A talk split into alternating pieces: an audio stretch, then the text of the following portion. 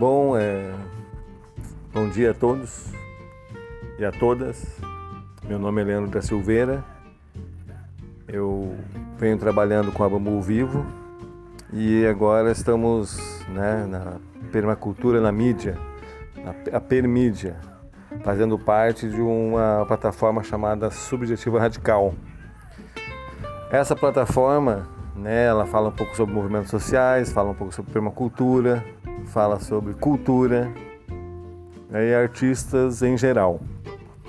A ideia desse programa hoje é falar na permídia né, sobre permacultura. E um dos temas da permacultura sempre eu puxo, né, que sou entusiasta do bambu, falando sobre o, o precursor da taxonomia moderna, né? Carlos Linnell, um sueco naturalista do século XVIII, 1707 a 1778. Né? Foi um dos principais aí a, a dar nome à espécie, o bambu, né? Uh, ele nas viagens dele, né, pelo que eu estudei, é, uma dessas informações descobri pelo livro Cultivo e Manejo do pessoal da Bambusque, né? Ali se fala bastante sobre, né, se fala bastante, não, se fala sobre o bambu, né? E como que foi originado essa, essa, esse nome, né? Como chegou essa nomenclatura. Então uma das ideias do, do, do Carlos Linnell, ele estava numa, numa tribo na Índia, né? A tribo Indi.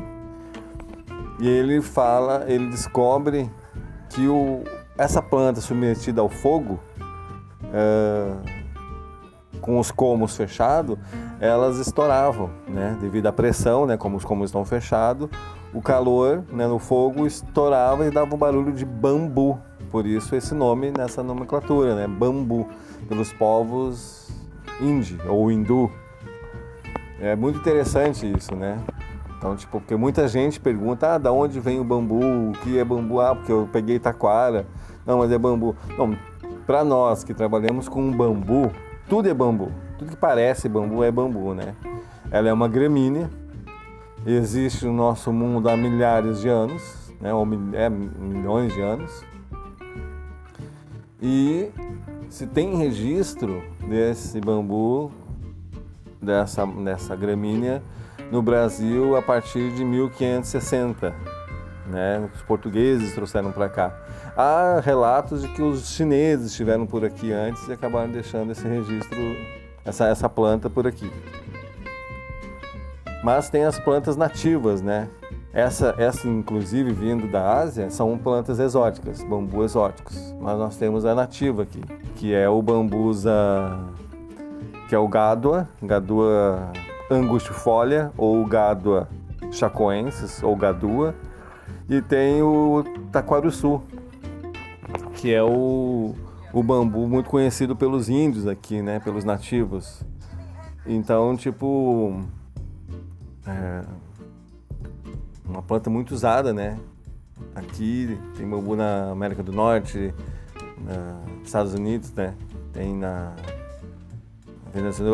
Venezuela, Colômbia, né? Brasil, México, né?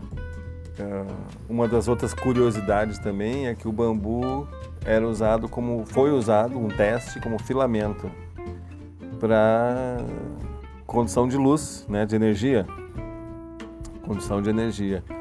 Mas ele durava muito pouco. Ele durava cinco minutos e queimava, né, por ser uma fibra natural, né? Mas interessante que ele, ele conduz essa energia. Achei muito, muito bacana quando eu descobri isso. E hoje nós temos aí o, o filamento de tungstênio. Antes era o também o nióbio, foi, foi testado, né? E se não me engano, até de lã também. Fibra de, da palha do milho. Se eu, não, pelo, se eu não me engano, pelo que eu li, assim, foi isso mesmo. Esses testes foram feitos. E no decorrer da história, o bambu, ele, ele vem ganhando força, né? Ah, nos povos, dos povos da América Latina, principalmente aqui, né, na Colômbia, no México, na América Central, na América Central. Então tem a, tem a pirâmide de Yucatán, que é a base das paredes da, da pirâmide de Yucatán é bambu, barro e cactos, né? Tá lá há 5 mil anos. Outra também interessante apontar é o, o a cúpula do Taj Mahal, né? Que foi feito era um túmulo para sua amada, né? E é um ponto turístico, né? Na, na Índia, né? O Taj Mahal. Então, tipo, essas essas essas novidades, assim, essas pesquisas, né, sobre o bambu. Eu falo novidade porque cada dia a gente descobre muita coisa. Inclusive, esse, essa semana mesmo eu estava lendo um documentário que dizia que os arqueólogos descobriram uma casa de 45 mil anos, feita de bambu e argila. Então imagina, 45 mil anos, uma preservação, a questão da comunidade térmica, né, que a gente fala da permacultura e tal. Então no, no verão ela, ela mantém fresquinha, né, numa, numa, ela chega a ter uma comparação assim de 8 graus, né, uma diferença de 8 graus dentro e fora da casa mantém o, o, ar fresco no verão e no inverno ele esquenta. Nossa, então imagina, né? A, a, as casas térmicas, né? Ela, ela se, se fecha com o, com o meio ambiente. Então, tipo assim, eu eu acho bem interessante trazer isso para vocês, porque sem pergunta e eu sempre escuto, né, também falando assim, ah, porque a permacultura, ah, o bambu, ah, eu fui catar bambu, ah, taquara. Tudo é bambu, né? Tem bambus atudóis, bambus vulgares vitata, bambus vulgares, tem o taquaruçu. O importante disso né, é saber cada um a finalização. Nós que estudamos isso, a gente gosta de trazer curiosidades. Cada um na sua, no seu tempo, cada um com a sua visão, né? Cada um com a sua experiência, tem umas experiências que dão certo, tem outras que nem tanto, mas tudo é válido, tudo é estudo. A gente não está aqui para dizer assim o que é certo, o que é errado, mas né, relatar sobre as pesquisas e tal. E um cara que eu acho muito, muito bacana é o Simon Vélez, que é um arquiteto da Colômbia e nossa, tem uma catedral que ele construiu, se não me engano, foi na, na própria Colômbia, na beira de um lago, e nos Estados Unidos, se não me engano. Nossa, incrível, lindo, lindo, lindo. Vi uma matéria dele agora, essa semana, no YouTube, né, do, desde quando, quando, quando ele está, quanto tempo ele tem estudando o bambu, ele é, ele é arquiteto formado e ele chama o bambu como a madeira dos pobres, né, madeira de ouro dos pobres.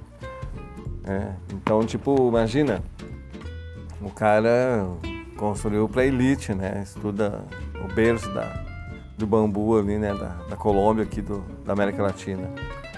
E me parece assim um cara muito bem, muito simples, né? E muito ligado, né? O que que, o que, é resgate, né? De cidadania, né? Da política pública, né? Trazer essa matéria-prima de domínio, né? Para a galera da da bio da, da, do bambu. Então muito, muito bacana. E nossa, tem, se eu não me engano, Hidalgo Lopes também, outro arquiteto, né, vem trabalhando bastante com isso.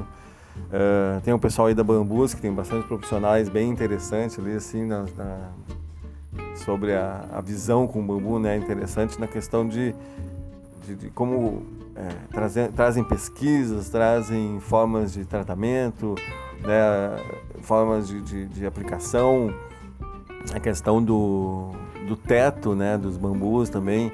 Eu, eu vejo também que o bambu é importante manter ele sempre inteiro, não furar, né? E tem algumas ideias ali de ripar primeiro o, o, por cima da cobertura e fixar a telha nessa madeira, sem furar o bambu. Então, tipo, umas tecnologias, umas formas bem simples e bem válidas assim para essa estrutura. Então, tipo, vamos vamos sempre ver, assim, pesquisar, perguntar, né? A gente não sabe tudo. Não importa, ah, a gente não, pode, não precisa ter vergonha de perguntar o que, é o bambu, o que, não é. A gente só também não pode ser também tão prepotente de achar que sabe tudo e também é, a gente não é leigo, né? Porque a gente não está aqui só é, estudando isso agora, a gente já está numa caminhada, então a gente e além de tudo também eu venho estudando como técnico meio ambiente. Então uma grande dúvida também sempre me pergunto, né? O bambu pode tirar, o bambu não deve tirar. Uh, ele deve ter um manejo, né? mas deve-se preservar as plantas, a, os bambus nativos. E aí também tem uma questão sobre a APP, a APA, né? Também. APP que é a área de preservação permanente, APA que é a área de preservação ambiental. Então, pelo que eu vejo, a permanente são nativos, né? Onde não pode mexer. Mas tu tem que fazer o manejo para poder fazer a fotossíntese, a entrada de luz, limpeza e tal, né? Conservar aquela cultura. E uma área de preservação ambiental deve, é, pode também, eu acredito e eu vejo, tem essa visão, pode, tu pode retirar a matéria-prima, até porque o bambu ele é renovável, né? Em seis meses, em seis meses a um ano ele já tem, já está lidando de novo com com um bambu já de 6, 7 metros aí para poder estar tá, tá usufruindo dessa mata de novo. Então é, tem muita coisa o bambu, né? Tem, tem, tem artefatos de bambu de 3 mil anos. Tem, se eu não me engano, na Colômbia, em Bogotá, a sede cultural é, Secretaria da Cultura, se não me engano, de lá, é feita toda de bambu. Né? Então, tipo, eu sempre falo, é, vamos colocar, vamos, vamos apresentar é, bem esse, essa questão do bambu, né? O que, que não é bambu, o que, que é. Então eu deixo esse, esse relato, assim, né? Tudo que tu olhar, parecer bambu é bambu. Ah, porque tem um bambuzinho fininho, é bambu. Só que ele é para outra finalidade, né? Eu, pelo que eu, uma vez eu vi um. Participei de uma palestra, o um camarada falando sobre o, o bambu textilis. Ele é um bambu fininho, né? De médio de é, pequeno porte, é, semi-alastrante, e que poderia é, plantar ele perto da casa, ele serviria como um ar-condicionado natural. Porque não sei se você já viu, se você entrar dentro de uma mata de bambu, quando for cortar um bambu, ali dentro o ar é fresquinho, né? Pode estar um calorão lá fora. Eu já fui cortar bambu assim no verão e ali dentro da mata é fresquinho assim, né? Por causa da sua biomassa, por causa da sua né? da, da evapotranspiração e tudo.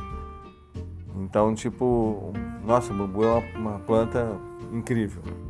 Bom, meu nome é Leandro da Silveira e Estamos aí mais uma vez no, na plataforma Subjetiva Radical. Uh, deixem, deixem ideias aí também, perguntas e tal. E quem sabe de repente a gente pode estar fazendo uma, uma palestra aí com pessoas e levando um pouquinho mais a cultura aí para as pessoas que gostariam de, de, entender um pouquinho mais o que é o bambu. Né? E boa tarde a todos e a todas.